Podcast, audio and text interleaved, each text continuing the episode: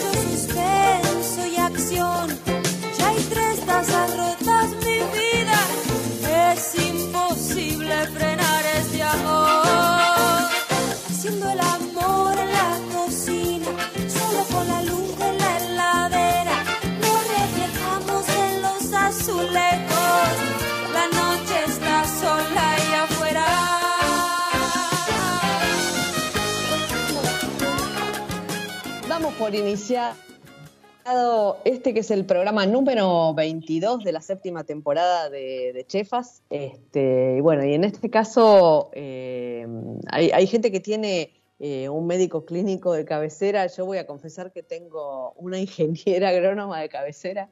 Este, que, me pasa muchas veces este, que me surgen dudas de las cosas que, voy leyendo, que voy encontrando en redes, novedades, informaciones que aparecen y, y la consulto, este, bueno, primero porque me aclara mucho, mucho de lo que está, de lo que veo que, que ocurre. Este, y en este caso, bueno, decidí compartirla con ustedes. Es Claudia Bachur, ya la habrán escuchado en Chefas. ¿Qué tal, Claudia? ¿Cómo te va? Hola, Moni, ¿qué tal? Buenas tardes. Buenas tardes. Este, bueno, eh, acá, acá la confesión es que hace unos días compartí con Claudia un artículo que había leído, este, que lo publicó el sitio El Mundo Today, este, que es un artículo que, bueno, que tiene un título mega catástrofe, este, pero lo que dice es que una universidad, la Universidad de Maryland, este, sacó un informe que dice que si no se pone fin al veganismo, eh, en 2025, o sea, dentro de un poquito tiempo, los veganos habrán comido el 80% de la vegetación del planeta, ¿no? Este, y nada, me pareció tan descarada la, noticia y el título que me parecía que, digamos, que había algo muy raro, digamos, en esto, ¿no?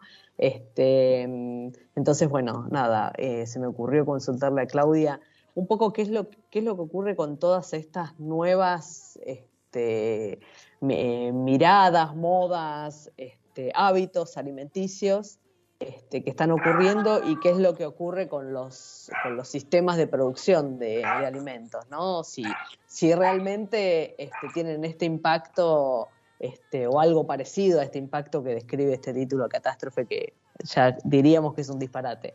Este, así que Claudia, un, un poco contarnos eso, ¿no? ¿Qué, qué, es, lo, qué es lo que ocurre este, con, con, los sistemas de, producción de alimentos y estas cosas que van pasando los cambios, cambios alimentarios, ¿no? Tal vez buscar en la historia qué ha ocurrido cuando se, se produjeron estas situaciones similares a esta este, que hoy, por ejemplo, es el veganismo o el vegetarianismo. Eh, bueno, Moni, qué preguntita. A ver, eh, acá tengo la lámpara, ya tengo la bola mágica para contestarte, no, mentira. Eh, tengo un delirio pitonesco de ser pitoniza en algún momento de mi vida, eh, pero bueno, vamos a ser más serias. A ver, no conozco que, cómo hicieron la, no, la el, el, el, trabajo de investigación que dio origen a la nota. Uh -huh. Pero en, el, en, el primer, en la primera lectura eh, hay una cosa importante que es que es muy difícil que el mundo se vuelva vegano. Uh -huh. eh, entonces ya ahí es raro, ya ahí es raro. Claro. Eh, entonces, lo que se me ocurre a mí un poco pensar es esto. Bueno, la humanidad, el hombre, la, la civilización humana es omnívora. La naturaleza de la, de, la, de, la, de la humanidad, de la forma cultural de comer, es omnívora. Es decir, nosotros comemos de todo, no somos ni carnívoros, ni carnívoros ni herbívoros. O sea, la sí. constitución que tiene la, la, la, forma en la que nosotros genética, cómo, cómo se construyó nuestro cerebro, nuestra inteligencia, la evolución de la raza humana está altamente vinculada a la forma en la que hemos comido. Totalmente. Eh, y esa forma es, es, este, es omnívora. En la humanidad, en las distintas culturas, eh, esa manera omnívora de comer estuvo signada por, por ejes que tuvieron que ver con, con, el consumo de distintos cereales, depende de los continentes, o porque depende qué crecía, con el consumo de distintos, distintas este, proteínas animales. En el tiempo, a medida que la civilización fue avanzando, sobre todo por razones culturales, en muchos casos debido a lo religioso, el orden y las cosas que se comen o no se comen y cuándo se comen o cuándo no se comen, eh, se armó de esa manera, es decir, el pueblo judío no come cerdo, los hindúes no comen vaca, hay cosas, hay menúes que armados en un determinado orden serían una locura en un lugar del mundo y son totalmente normales en otro, o sea, la, consumen mucha proteína a la mañana. A mí me parece es, que... Es una combinación entre una razón lógica y una razón religiosa, digamos, eh, para, para, decirlo de alguna manera. Razones, Exacto, y las razones religiosas en, muchas, de mucho, en muchos momentos muchas de ellas son meramente religiosas y culturales y otras tienen alguna razón eh, bromatológica, pero, hay mucha discusión sobre eso. Claro, hay mucha discusión. a mí me parece que esta forma eh, de comer, ya podemos hablar de muchas cosas, de muchas cosas, pero me parece que es difícil que se modifique por entero en la humanidad, o sea, que, que todo el mundo se vuelva vegano. De por sí pienso que en los lugares donde las necesidades básicas de alimentación no están cubiertas, eh, y, hay muchos autores que están escribiendo sobre eso en este momento, es muy difícil que la gente se vuelva vegana, porque la gente, en el mundo, las sociedades, cuando mejoran sus condiciones de vida, aumenta el consumo de carne, no baja. Sí. Cuando en una sociedad el ingreso medio por per cápita sube, sube el consumo de carne. No pensemos en la Argentina que el consumo de carne son 140 kilos por habitante y por año, que es muchísimo. Claro. O sea, nosotros consumimos esa cantidad que es muchísimo de todas las carnes, ¿no? Claro, sí, sí, sí. Si no me equivoco, si le agregas el pescado son 150. Imagínate, el año tiene 365 días. Hay gente sí, que... no, no, no, no te quedan días, claro.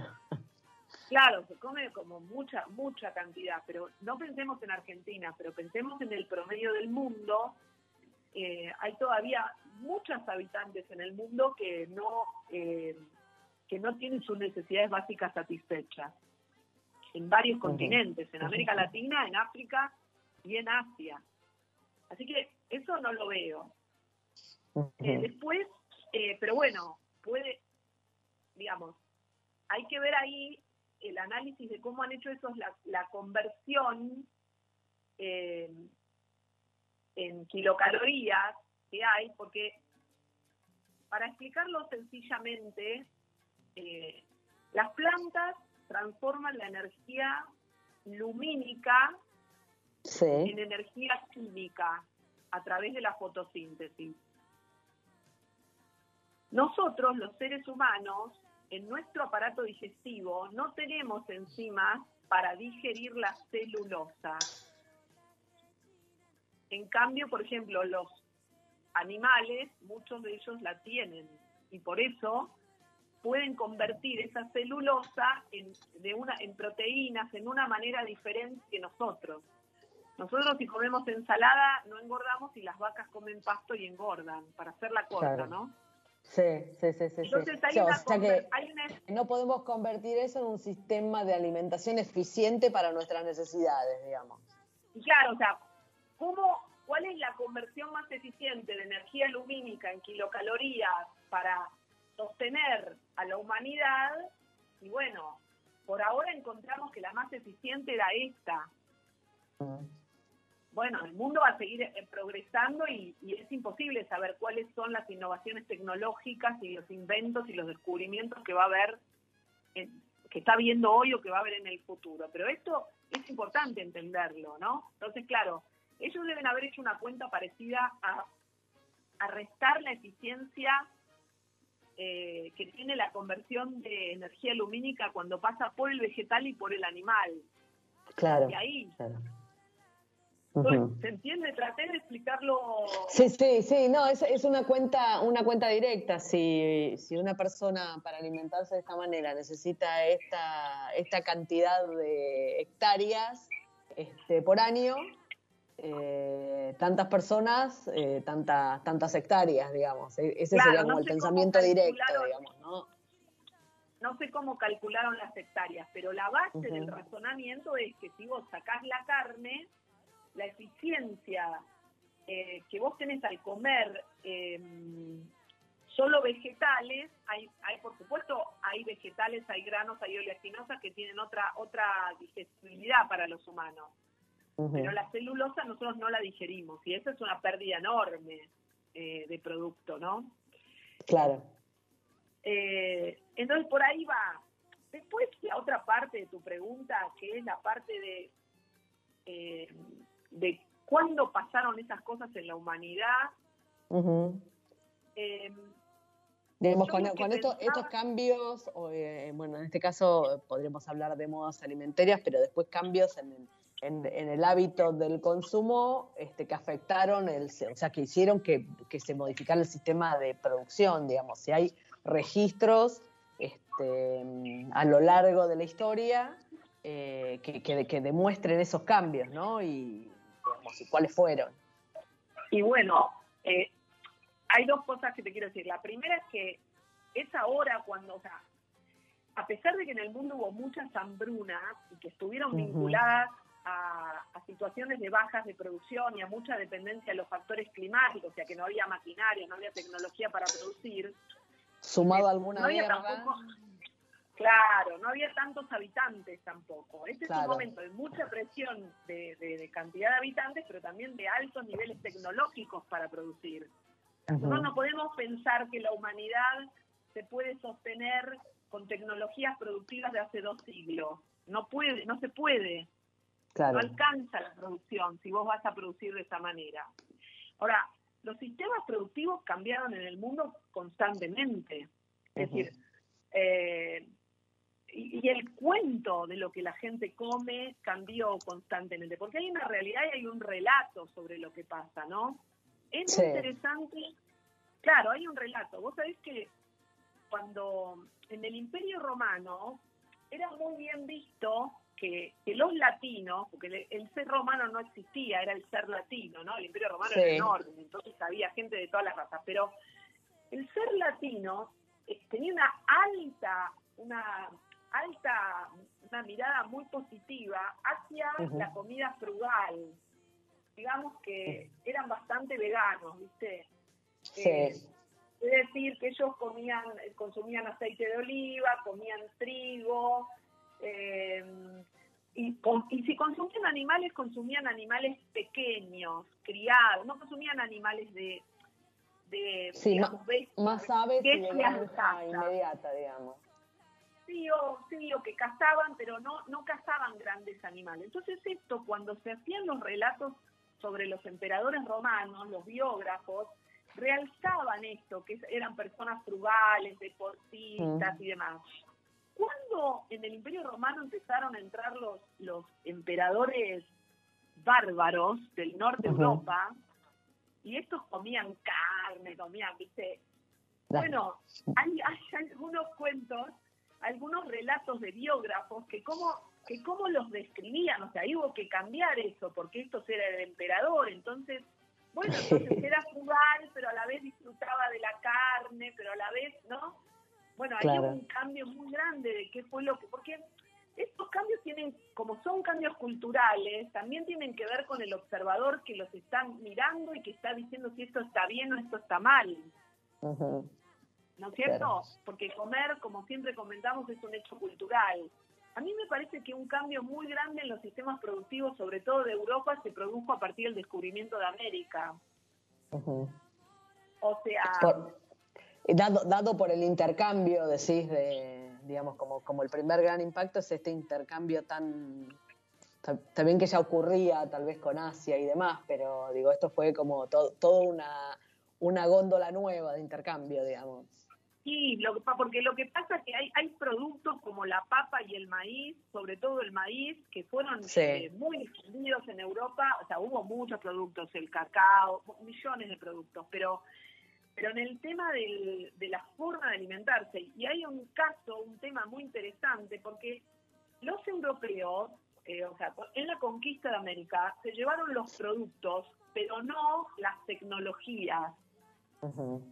Y Claro, entonces, por ejemplo, fíjate, eh, era muy común para los campesinos en la Edad Media comer polenta, pero nosotros conocemos la polenta de maíz, pero ellos comían polenta de mijo, de otros cereales, que era básicamente un cereal con agua cocinado en el fuego, ¿no? claro. Eh, cuando, cuando, cuando llega el maíz a Europa, no, se, no, no, no llega con la tecnología que, que había en México de, de, de- de hacer más digestible el maíz a través de un proceso que se llama nixtamalización, pero que básicamente se trata de, se, se- se- se trabaja con cal el maíz y se hace digestible. Y se usó el maíz, se llegó a Europa y se molió, acá en América no había molinos, se molió en los molinos de piedra que había en Europa, y la gente dejó de comer polenta de mijo y empezó, porque el maíz rinde más que el mijo, yo me imagino, era más, era una, una planta mucho más poderosa. Claro, y era un grano bastante más grande que, que los otros que mencionás, digamos que no sé cuál, si había mucha diversidad, pero el mijo es un grano muy chico, ¿no? Se popularizó mucho el consumo de maíz y, empezó la gente a enfermarse de pelagra, porque como comían comían una polenta que ellos no tenían la capacidad, no tenían la digestibilidad Claro. que tenía, este, entonces tenían déficit de vitaminas y eso fue muy impresionante porque cuando les empezaban a dar de comer otra cosa, la gente con la pelagra estaba loca. O sea, Claro. estaba mal, estaba con problemas psiquiátricos y empezó a mejorar. Bueno, ahí hay cambios enormes, ¿viste? Eh, o sea, Claro, mucho de, los, de, de lo que nosotros conocemos del sistema alimentario europeo, no sé, analicemos el país que querramos, vamos a ver qué dependencia enorme tienen de los de los productos que se llevaron de América después del descubrimiento de América. O sea, Europa era completamente diferente antes del descubrimiento de América. De hecho, Claro. la cocina, no sé, italiana, altamente dependiente del tomate, por ejemplo. Eh, o la cocina francesa, muy dependiente de la papa. claro. Eh, claro. Sí, sí, Eh, la digo- la bueno, to- toda Europa, se, digamos, se, se alimentó Bueno. en las épocas de hambruna posguerra. Este, la papa era un alimento fundamental, ¿no? Este, Bueno, pero pensá, del 1400, del 1500, Claro. 1600, esos productos cambiaron el sistema alimentario europeo y cambiaron el sistema productivo completamente. Totalmente. Eh, y después, eh, las tecnologías también, las tecnologías que permiten este, que algunos productos sean menos, perece- menos perecederos, o sea, a medida que, que va avanzando la tecnología, obviamente, es una cosa que se, que- que se va modificando también la cultura.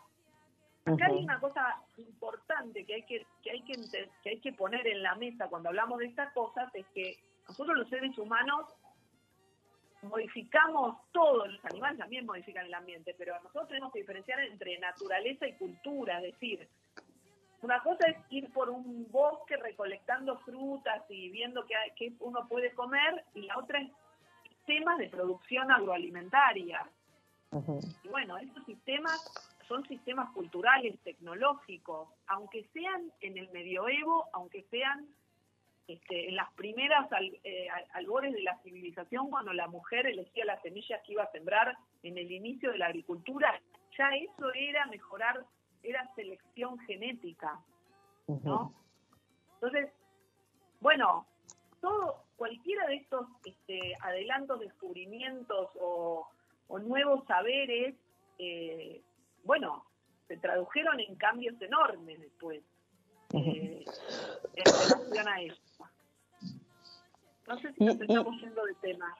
No, no, Decime está vos. bien. Ahí, ahí mencionás eh, la, la tecnología aplicada a los sistemas productivos y esto de la selección genética, que son, este, bueno, parte de, de como de los, de los cucos que hoy uno escucha to- todo el tiempo, digamos, en este, en esta gran ensalada desinformativa que creo este, que, que nos, to- nos toca vivir. Este, y nada, me parece que hay mucho prejuicio instalado en esto, que no, no sé, digamos, eh, estrictamente cuándo, cuándo nace, pero me parece que hoy estamos viendo, este, nada, como un, momento este, muy efervescente con respecto a esto, ¿no? Eh, ¿qué, qué, qué te parece que, que pasa con esta tecnología? O explicarnos un poco, digamos, qué es esta, esta, esta intervención genética o selección genética de la que hablas y esta tecnología en los alimentos para que la gente, digamos, comprenda, para que el que escucha comprenda de qué estamos hablando. ¿no? Ay, Moni, me haces una pregunta. Es mucho. Es como si le preguntas a un médico que te explique una cirugía de corazón Claro. abierto, no sé, en un minuto. Bueno, Eh, Claudia. A ver, no, no, a ver, a ver, vamos a hacer. eh, cu- cuando yo pienso en cómo empezó el mejoramiento genético y la cocina, eh, la selección genética, llamémosla, la selección que en definitiva era para mejorar, Sí. me parece que estaba muy cerca. Yo me lo imagino en el ámbito femenino. Me imagino que, que la misma mujer que cocinaba eh, eh, productos vegetales que venían de la recolección y empieza la Sí. agricultura con esas semillas que se empiezan a sembrar. ¿Y qué semillas se siembran? Las que provienen de los mejores frutos de los más ricos, de los que de los que son más gustosos o de los que se cocinan mejor, o sea, de los que tienen características más afines a la necesidad de ese momento. Y esos son los que se multiplican, entonces los otros no. Se elige qué se multiplica, qué se siembra. Y eso es lo que la humanidad y la tecnología fue haciendo. Lo que pasa es que a medida que se va conociendo más, la capacidad del ser humano de intervenir tecnológicamente en esa selección es más, este, es más finita, es más Claro. precisa, ¿sí? Claro. Pero Sí, no sí. hay una diferencia, porque, eh, digo, yo no veo una diferencia en esto, en, en lo que pasaba antes, lo que podía pasar en los inicios y albores de la agricultura, con lo que puede pasar ahora, y ahora me meto en la bomba atómica con los transgénicos. Porque, porque eh, es necesario entender, primero no hay, no hay estudios, no hay estudios eh, que demuestren eh, problemas de salud vinculados al consumo de transgénicos. Hay mucho prejuicio y mucho dicho, pero no hay estudios. Claudia, contanos Y- qué, qué son, qué, son- qué es un transgénico. Un transgénico, o sea, nosotros tenemos eh, la naturaleza, tiene, tienen los seres vivos, adentro de todos los seres vivos, vegetales y animales, hay algo que se llama cromosomas. Y adentro de los cromosomas, eh, que son los que transmiten la herencia genética, hay eh, esos cromosomas están formados por algo que todos escuchamos hablar, que es el ADN. Viste, ahora que nos damos la vacuna ARN mensajero, los virus son una parte de un, de un ADN. Claro. Eh, entonces ese ADN es un código que va a, va a trabajar adentro de la célula haciendo que cuando se producen las proteínas, ese código va dictando que las proteínas son una cadena de aminoácidos. Ese código va dictando qué aminoácidos van viniendo en relación a cómo está armado ese código. Y ese código, eh, ese ADN está formado por bases. Se llaman bases, son adenina, citosina, uracilo, guanino. Es medio complicado, pero, pero no Sí. es tan difícil de entender. en, la, en cómo se están repetidas esas bases, como si fuera un código Morse, adenina, adenina, citosina, suponete codifica que venga el aminoácido X, para no complicarla tanto. Y ese aminoácido X, cuando se junta con el aminoácido Z, E, forma la proteína tal que va a dar el color de ojos de una persona, o que va a dar cómo está hecho el cabello de una persona. O sea, va a formar a la persona, o va a armarte esas proteínas que van a, van a ser partícipes de la formación de distintos tejidos en el cuerpo. Lo estoy simplificando de una manera que si me escucha un biólogo o una bióloga me van a matar. ¿eh? Está bien, pero necesitamos hacerlo como accesible, así que vamos a tomarnos esta licencia poética. Lo que pasa cuando se hace una, un, mejoramiento a nivel transgénico es que esos, esos genes que están, que son una, una cantidad de bases que codifican una característica se llama gen. Se toma un gen de una especie y se lo injerta en, el genoma de otra especie. Sí. Para algo en particular. Por ejemplo, si, si hay una, una especie que resiste mucho al frío, a la helada, se, puede saber cuál es la proteína que le permite eh, resistir Esa resistencia. a la helada, se busca el gen que codifica la producción de esa proteína y ese gen se puede trasladar a otras especies. Se mete adentro del genoma. Eh, antes eso, en vez de hacerse de esa manera, era por cruzamiento, por la evolución. O sea, nosotros tenemos todavía en el cuerpo, en el sistema nervioso, la amígdala, que la tenemos desde que éramos, desde, desde la evolución cuando éramos evolutivamente reptiles. Nosotros seguimos teniendo amígdala, pero también tenemos el centro reticulado del cerebro en la evolución. O sea, nosotros tenemos genes que compartimos con un montón de especies.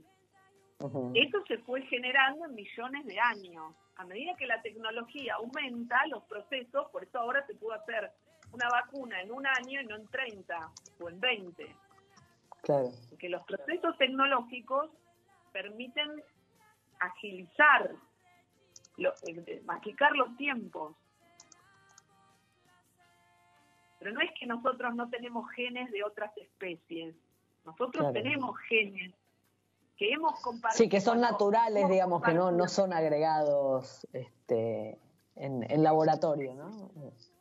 Exactamente. Ahora, si esa, si esa eh, mejoramiento, si ese mejoramiento genético permite producir en condiciones, por ejemplo, ahora hay un tema interesante que se armó un lío bárbaro con Habana y todo ese tema del trigo transgénico, pero si vos tenés un trigo que resiste a la, a la sequía, en el medio de lo que es el cambio climático, que enormes regiones de la Tierra van a padecer sequía, y ese trigo resiste la sequía y aparte te permite producir una cantidad importante, tener rendimientos importantes con menos uso del agua, que es el agua eh, escasea.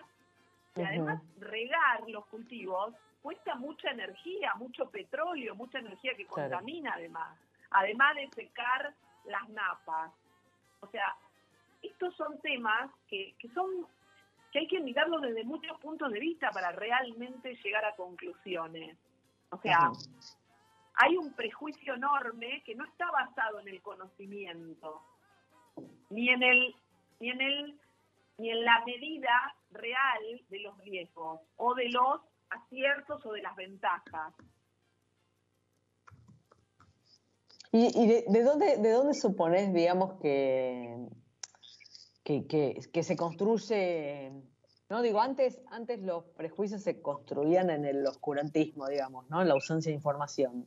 Este, entonces parece raro que hoy, cuando la información es como súper accesible, se puedan construir este, prejuicios casi de la misma manera, ¿no? Y tan salvajemente. Digo, este título Catástrofe de la Nota este, habla un poco de eso, ¿no? Este, eh, ¿por, qué, ¿Por qué te parece que, aparecen estas, eh, nada, estos prejuicios, ¿no? estas construcciones?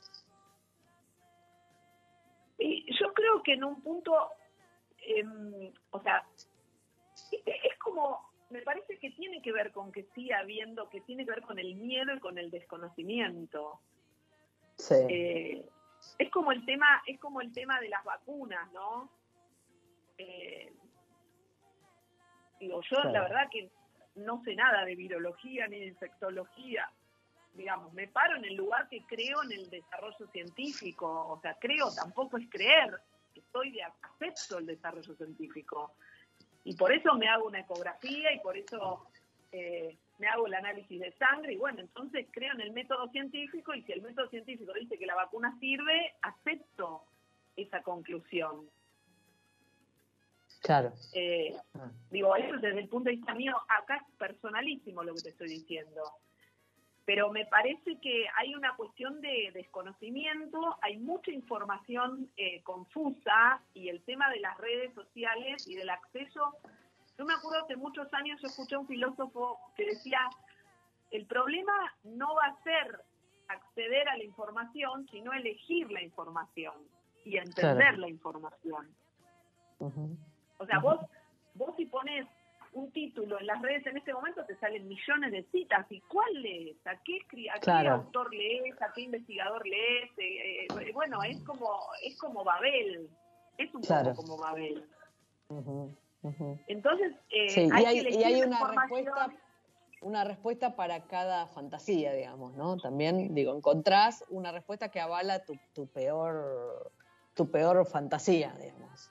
Es muy fácil. y además ¿no? por total y además por la forma en la que se construye el tema de la, de la del marketing y de la comunicación en las redes está están los polos todo el tiempo los opuestos los anti o sea Claro, no se genera una conversación se genera una, una un river boca continuo no se genera una conversación acerca de los temas que sea productiva que sea constructiva sino.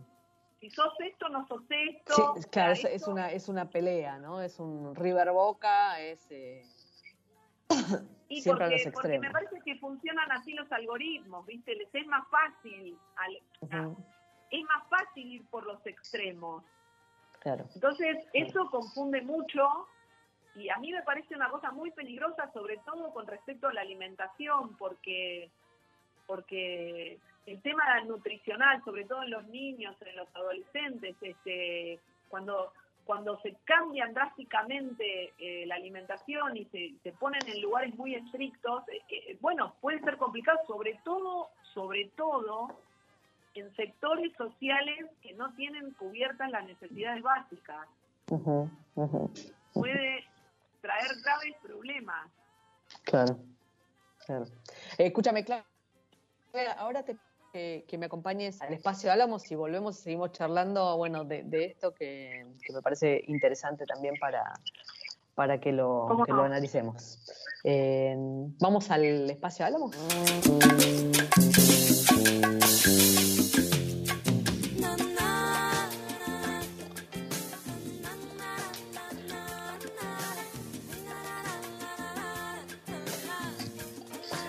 Estamos en el espacio Álamos.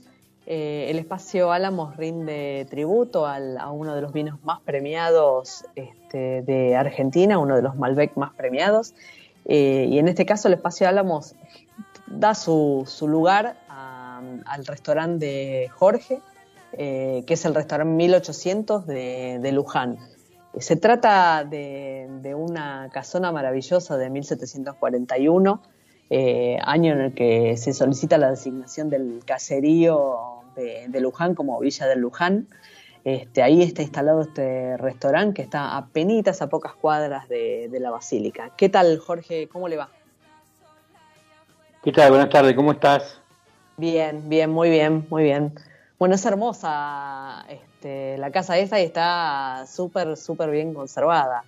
Este, cuéntenos un poquitito la, la historia que, que, que puede, que pudo reconstruir de este, de este lugar. Bueno, esa casa tiene origen de, en 1755, cuando se hace el primer trazado de la villa, existía un solar ahí, son esas casonas típicas eh, eh, levantadas en barro, tienen paredes, Sí. las paredes principales son de 60 centímetros de ancho, está eh, levantada en barro. Eh, bueno, el mismo- hasta el techo tiene los ladrillos quizás no originales, pero los ladrillos grandes que venían hace unos años atrás, hace 100 años atrás. Es más, Sí. el techo tiene como aislante 10 centímetros de tierra, bueno, porque se usaba la tierra Claro, para aislar del frío y del calor. Se usaba para aislar el frío o el calor de cualquier dos formas. Y bueno, la hemos mantenido, se mantiene muy bien la casa. Eh, son esas casas tipo chorizo, cada, cada arcada era una habitación. Bueno, se ha corrido todo esto, un salón largo, y en el cual tenemos dos salones, el principal que da sobre la calle y uno interno adentro que da hacia un patio interno. Eh, bueno, con todas las cosas modernas que tenemos que tener ahora, el aire acondicionado, la calefacción, viste, todas Claro. las cosas que se utilizan para poder comer tranquilo, esa es la verdad. Sí, Esa sí, sí, sí. ¿Y, y cuánto, cuánto Bueno, una- ustedes? la- Bueno, el restaurante, yo empecé a trabajar ahí en el 93, yo en, en diciembre del 93, hace 27 años que estamos. Diciembre del 93 Sí. empezamos a trabajar. Eh, bueno, hemos pasado todos, esas- todos esos vaivenes económicos, pero seguimos firme, viento en popa, que eso es lo más Sí. importante. Totalmente. En este momento es lo más importante. Eh, mi historia como restaurante comienza hace muchos años atrás. Yo era marino mercante, yo era cocinero de a bordo. Yo trabajaba en un bar, en barcos. Yo era de una empresa en el cual ya después me quedé en tierra y empecé a trabajar como cocinero y después compré la parte y compré el restaurante. O sea, empecé de los, de los orígenes, de abajo. Claro. Es muy interesante, me, me gusta lo que es la gastronomía, me gusta lo que es también...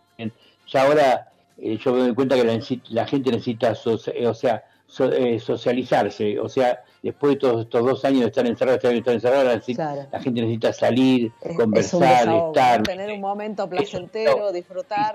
sí.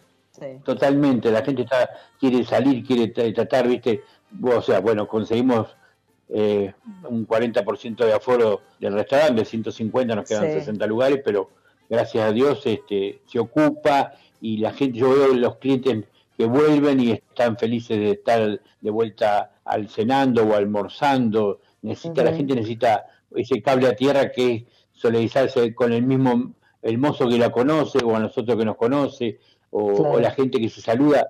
Estamos hablando que Luján es una ciudad de más de 100.000 habitantes, pero con quien no fuiste a la primaria, fuiste a la secundaria, eh, Claro, eso- el fútbol. ese- ese- o ese- hicimos- no deja de ser un, un pueblo chico, ¿no? Este, Claro, es un pueblo, yo sí, sí, es una ciudad grande, pero con alma de pueblo, con quien Claro. te, viste, te saludás con todos, salís, o sea, yo salgo caminando de mi casa, que estoy a cinco del restaurante, y, y voy saludando gente porque son todos del mismo barrio, estamos, hace años que de estamos la todos en mismo lugar, viste, eso es lo, importante de todo eso. Claro. Después con ¿Y qué- y respecto qué a lo que es el, el- Sí. qué tipo de comida y Sí, ¿qué tipo nosotros de trabajamos mucho con eh, eh, o sea nosotros trabajamos mucho con lo que es carne pollo pasta eh, mariscos pescados de pescado tenemos salmón rosado trucha eh, pulpo calamaretti camarones raba es muy amplia la carta nuestra yo digo que va de Sí. un clásico bife de chorizo hasta un salmón rosado con una salsa de camarones o un pulpo viste o un pollo mucha comida agridulce. Ahora se usa mucho el, se, se está comiendo mucho cerdo ahora. Se está hay mucho mucho Sí. mucho cerdo. Se está comiendo mucho cerdo nuevamente. La carne de cerdo es muy buscada viste Claro. una bondiola un carré un matambre. ¿Y, eh, tenemos cuál es un- la yo creo que Jorge? y Sí, yo el te vuelvo a que usted rep- dice, te- este es el plato emblemático de, del restaurante. Y, pues, y para mí un lomo en salsa de hongos patagónicos, eh, sale mucho lo que es el marisco, sale mucho que es la raba. Ahora está muy Sí. de moda la burrata. La burrata está muy, Ajá. muy de moda. La burrata con salmón ahumado, el salmón ahumado pega muy bien. Ahora, viste, hay cosas Sí. que ya empiezan ahora, estos días sí, ya esta semana que está haciendo un poquito de temperatura, eh, la gente busca comida un poco más fresca quizás. Claro. ¿viste? Pero claro. convengamos que el, el guiso de mondongo que se hace cuando hace frío, la lenteja guisada, ese, con chorizo colorado, ¿viste? Todas esas cosas es, todavía todavía se pueden ir comiendo. Nadie, nadie en tu casa va a hacer un, un mondongo por el tiempo que te lleva y el costo. En cambio, Claro, una comida claro. de olla, como le decimos nosotros, eh, de, o Son de- platos que, se, o de que uno se permite en el Claro. restaurante, totalmente. Claro, o cuando Y- hacemos un, un plato del día, un osobuco, un osobuco, una empanada de osobuco que a veces hacemos. Viste, hay cosas que se hacen cuando viene, claro, hay cosas que no, eh, a veces si junto, que yo, viste, y yo no- siempre tenemos mucha gente conocida, organizamos un puchero, ponele que yo. Cuando veo que se está haciendo fresco la semana, que vamos a hacer un puchero y ya se anotan y son 20, 30 personas que vienen a comer un puchero, que va a ser un puchero No que lleva no quiero imaginar la cantidad de ollas que, que van al fuego en esos días. Sí, sí, sí, sí, la verdad que sí. El, el problema es que los chicos de la cocina me, odi- me odian por la cantidad de ollas que le hago lavar a todo, ¿viste? Eso. Por un lado sale mucho, pero por otra tenemos la, la preocupación esa. No, no, yo pienso que, eh, ¿viste? Hoy hay que tratar de buscarle la vuelta a que la gente esté cómoda. Yo siempre digo que la gastronomía son como las vías del tren, tienen que ser paralelas. ujú. Podés tener muy buen servicio de atención al cliente, pero la comida es mala, vos no vas más. Y si al revés, la comida es buena, pero la atención del cliente es pésima, son cosas que tienen que ir las dos juntas. Tienen que ser Sí. Paralelas, las dos, tienen que tener buena atención y buena comida. ¿Viste? Totalmente, Algunas veces quizás algo, algo puede fallar, por supuesto, no somos, somos seres humanos, pero tratamos de corregir lo, lo que hagamos, si hace mal se corrige enseguida. ¿Viste? Si de pronto desde un punto de un bife o si no le gusta una comida a alguien, se retira el plato enseguida y se le busca otra alternativa. El cliente tiene que, ser tiene que salir satisfecho, esa es la verdad. Tiene Dígame, Jorge, satisfecho. ¿tienen alguna, alguna promo en particular armada con el Álamos? Eh, con el Álamo sí hay una promoción de un, un lomo en salsa de patagónico con la capa Sí. de Álamo. Es más, eh, viste como ahora no se puede usar mantelería, hay, Sí. hay unos individuales con la propaganda de Álamos, por supuesto. Este, que eso también, el Álamo sale muchísimo. Todo lo que es de Becatena, tiene, desde el Nicasia, el Álamo, todos, son todos vinos de primera línea. Son todos vinos de primera línea. Bueno, Jorge, muchísimas gracias y invitamos, vamos a compartir en redes sociales las redes del restaurante. Invitamos a los que se den Dale. una vuelta por, por Luján a que los, a los reserve previamente y los visite. Listo, un millón de gracias por llamarme. ¿eh? Que tengas muy buen día. muchas gracias. Y aprovecho, aprovecho, aprovecho a saludar a todos los gastronómicos, que ayer fue el día del gastronómico. Es cierto, está, es cierto. Feliz día Aprovechamos a saludar a todos los gastronómicos. Un abrazo. Gracias, Gracias. a vos por llamar. Gracias. Es imposible frenar este amor. Haciendo el amor en la cocina, solo con la luz de la heladera. Nos reflejamos en los azulejos.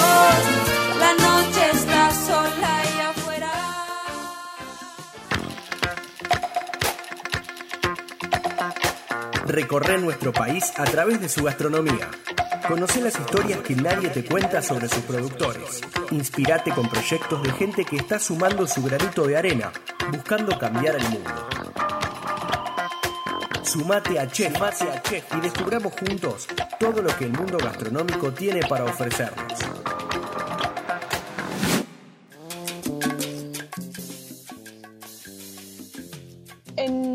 Y las historias gastronómicas vamos a hablarles de la paella. Vamos a hablarles de la paella porque este, ahora en septiembre se celebra el Día Mundial de la Paella.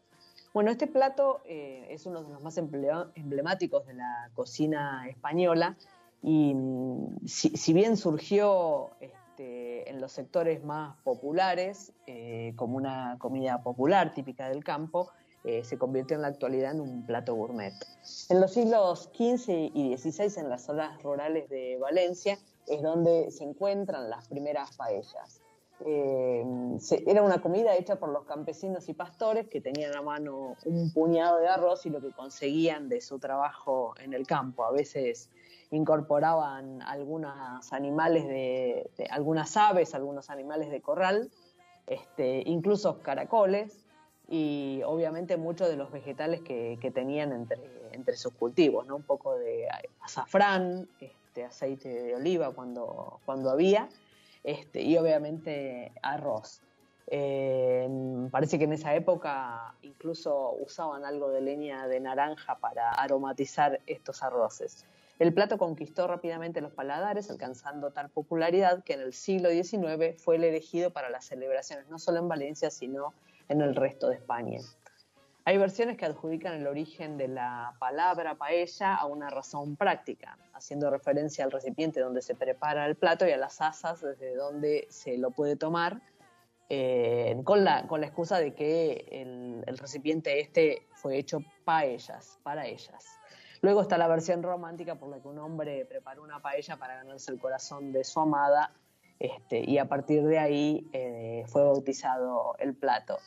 Eh, en España, como decíamos, el 20 de septiembre se celebra el Día Mundial de la Paella y dentro de estas festividades este, que se conocen en todo el mundo, se realiza el Mundial de la Paella. Ahí va a estar participando un argentino, Juan Ignacio Kitlain de Romeo Restaurante.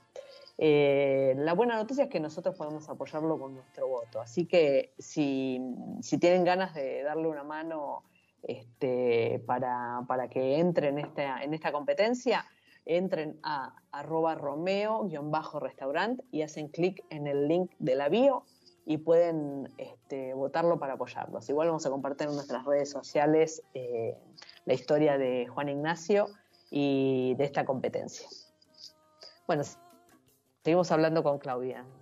Claudia, bueno, estábamos hablando del, del tema de la alimentación este, que bueno, que es otro, es otro de los temas que, este, que, da bastante susto, ¿no? Este, uno, uno está vinculado, tanto vos como, como yo estamos vinculados con este universo de la gastronomía y a veces te sorprende todo lo que aparece este, en redes sociales que, te invade y que te, que te plantea este, soluciones mágicas de, de, sistemas de alimentación y demás, este, que se convierten en verdades, nada, verdades que no necesitan confirmación, ¿no? La gente las empieza a vivir como verdades absolutas.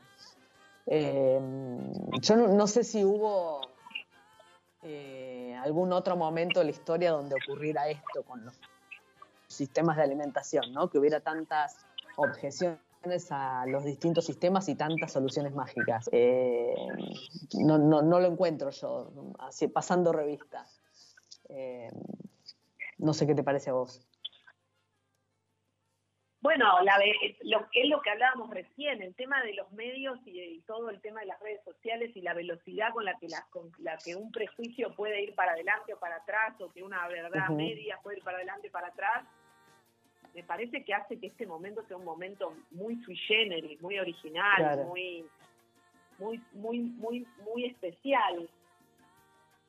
Pero creo que siempre hubo moda, eh, que siempre hubo alimentos este, favorecidos y demonizados y,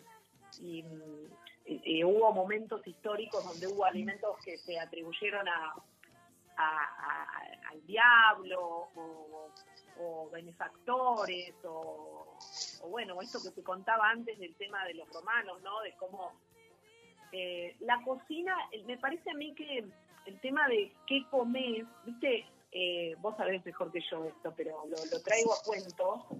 Eh, estaba ese señor que fue el que escribió, un filósofo que escribió sobre el gusto, ¿no? Hace muchos años, uno de los libros que escribió.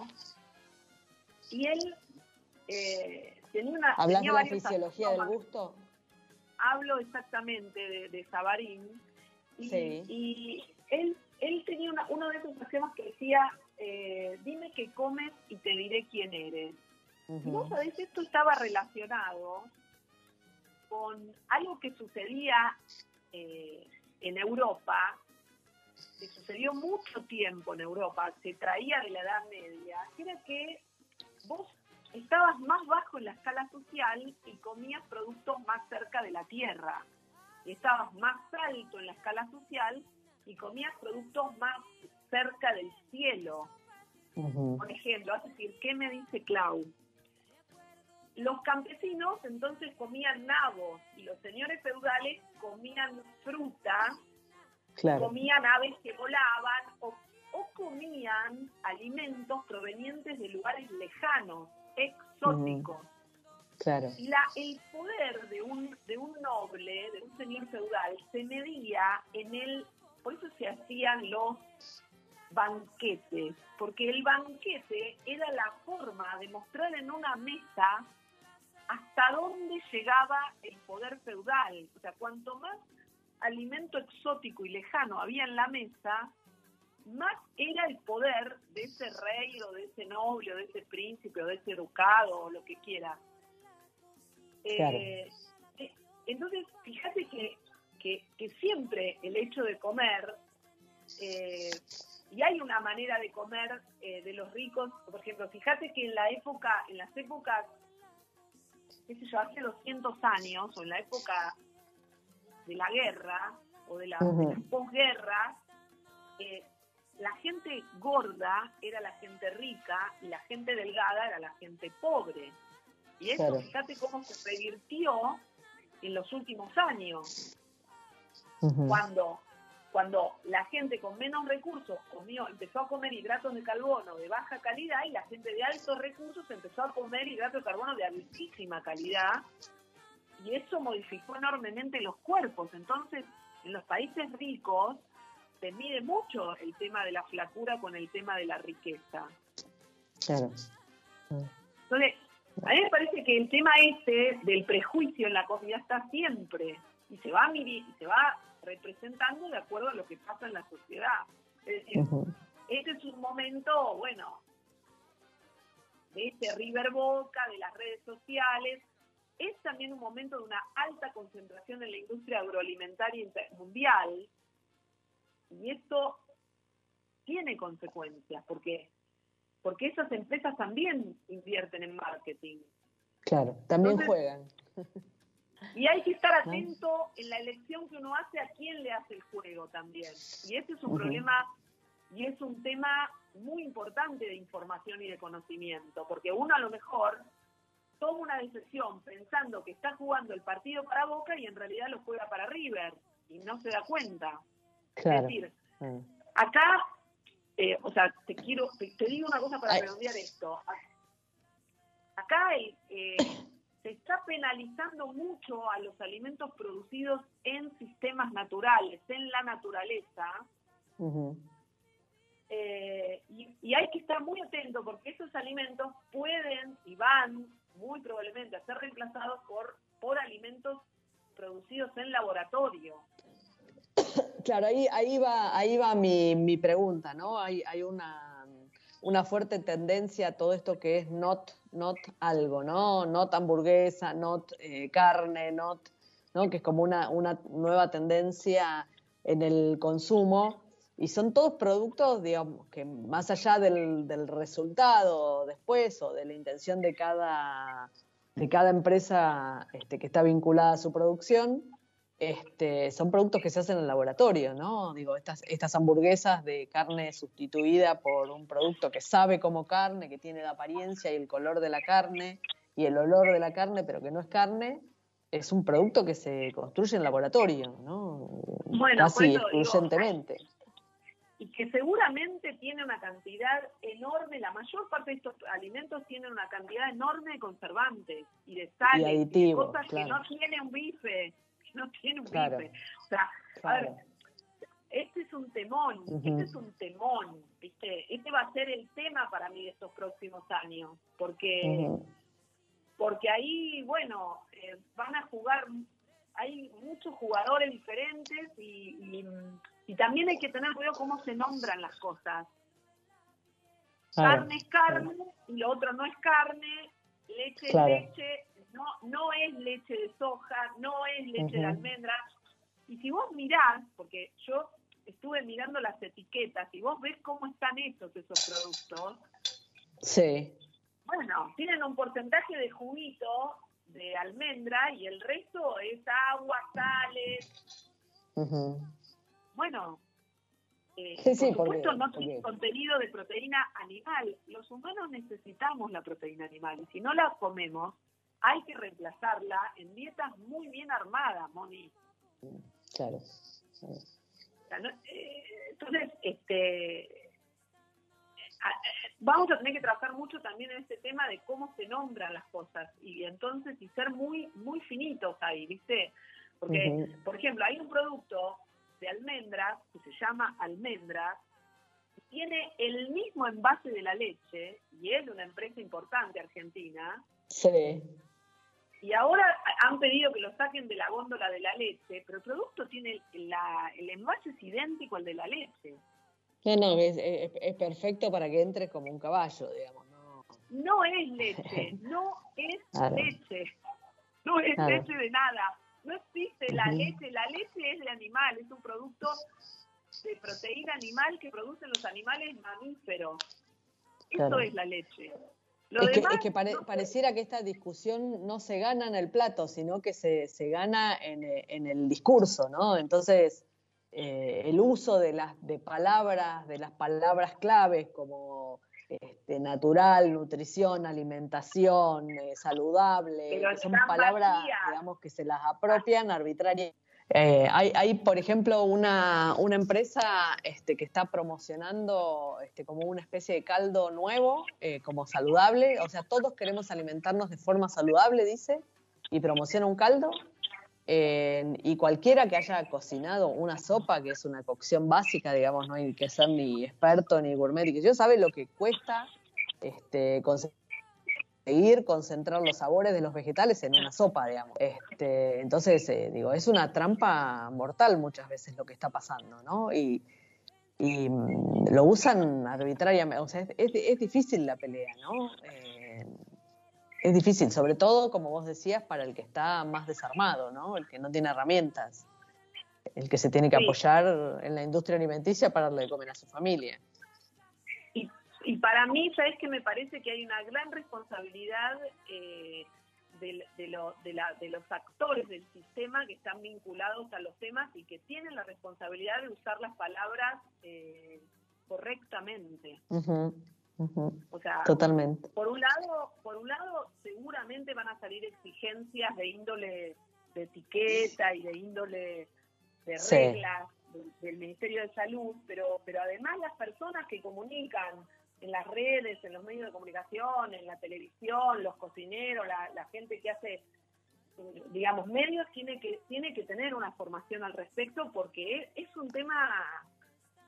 Y es que me parece que es un tema cada vez más, más grave para tocarlo por encima, ¿no? Cuando, digo, no, no porque necesiten un experto en gastronomía o en alimentación en cada programa este, periodístico, pero a veces escuchás y, y te sorprenden las burradas que dicen, ¿no? Este, porque hablan como, como vecinos, ¿no? Como, este, Bueno. no como, perio- como comunicadores que son, digamos. Eh, Sí, sí, sí, sí. Es un, Sí. es un temón, para mí es un temón y es un temón eh, vinculado a, a, bueno, a cómo es un tema para que conversemos largamente también, o sea, que es eh, qué es lo que producimos en Argentina y cómo con esa producción de alimentos que tenemos en Argentina, defendiéndola, mejorándola y haciéndola cada vez más sustentable, nosotros vamos a alimentarnos de la mejor manera posible, o sea, eh, digamos, es qué tenemos y cómo hacemos que eso sea cada vez mejor para vivir mejor, no cómo Claro. lo destruimos, no cómo lo destruimos. O sea, ¿qué le pedimos a esa producción para vivir mejor y para estar más saludables, ¿no? Para tener un medio, un ambiente más sano, cada vez. Sí, sí, sí. Sí, hay- digo, al, al menos, digamos, un poco de respeto a, mm, a lo que a lo que sostiene toda la estructura, ¿no? Te, te diría, empezaría yo por ahí, este, ¿no? Con esa producción de, de cereales que es la que sostiene, bueno, la economía, la economía del país. Y después, bueno, ir a lo ir a lo particular, ¿no? A, a- a los sistemas de producción más, más pequeños, ¿no? Este, el sistema de producción hortícola, por ejemplo, no sé, eh, frutícola. Este, sí, sí, sí. A mí me parece que hay que trabajar en una, en una, en un reconocimiento, porque, porque hay, hay una Argentina que, que, que labura todos los días para que haya, para que todos vayamos a la verdulería a comprar, O, al- o al supermercado o al almacén, lo que quieras, aceite, manteca, eh, arroz, yerba. Esa gente todos los días va al campo a trabajar, no importa si hace frío, no importa si hace calor, no importa si hay. COVID, no importa si no hay COVID. Y me parece Claro. que hay que hay hay que tener una conciencia, una conciencia que el alimento Sí. Está producido por familias y por gente que está viviendo en distintos lugares de nuestro país. Este, que en eso nosotros este, tenemos una riqueza productiva enorme, enorme. Eh. Entonces me parece que la discusión hay que correrla del lugar, más a una Claro. conversación productiva, de reconocimiento de lo que somos y de lo que tenemos. Yo, yo Sí, soy me- positiva en ese sentido. Sí, sí, sí, sí. sí. ¿Y a, a, vos te parece que hay lugares donde pasa esto, digamos, más amablemente de lo que pasa aquí? ¿Te parece que acá se da, se da, se da otra discusión distinta o es, es, es parte de la, de la, conversación general, global? No, no, acá se da una cosa recontra loca, recontra loca. No, no, no. O sea, yo, yo no, no, fui nunca a un país, yo viajé muchísimo por el tema de la gastronomía y de la comida, y yo jamás vi un país en el que se demonizan a los productores en el campo, ni para nada, ni que, ni que no se valore lo que se produce y que no se promocione con orgullo lo que se produce. Claro. O sea, sí. vos podés discutir, vos podés pedirle a una producción que haga tal o cual cosa, pero no tener conciencia de que de eso vive el país es raro, uh -huh. ¿viste? Bueno, nada, me, me, parece que, no, que claramente como vos decís hay que trabajar, digamos, en estos prejuicios que son globales, pero después en los, en los particulares este, que, que tenemos y que están súper, súper arraigados, ¿no? Que, que, que, digamos, que vos, bueno, como ingeniera agrónoma, este, te debe resultar súper doloroso, pero para alguien como yo, digamos, que, viene de otro lado, pero que tiene mucho vínculo con los productores y, ve lo que implica hacer un desarrollo y emprender y esforzarse, y son proyectos, nunca son proyectos de, este, de seis meses, ¿viste? Son proyectos donde, donde te tirás y, y por lo menos necesitas, no sé, cinco años, por lo menos, estoy, estoy hablando sin saber, pero digo, son proyectos donde te va la vida, ¿no? Este, entonces, como vos decís, hay que elaborar mucho ahí. Bueno, Claudia, este, te, agradezco este, este acompañamiento, este, que bueno, que fue, fue una, una charla, este, que me parece interesante, me parece que hay que seguir hablando de esto. Este, así que agradezco la, la, la claridad que, que nos pusiste. Bueno, muchas gracias, Moni. Me, me, gusta mucho conversar con vos, así que te agradezco el espacio. Muchas gracias. Bueno, a vos. Y bueno, gracias a los oyentes. Espero que, que haya servido este, todo esto. Este, y espero que sigamos, sigamos aportando un poquitito de luz sobre estos temas. Gracias por acompañarnos.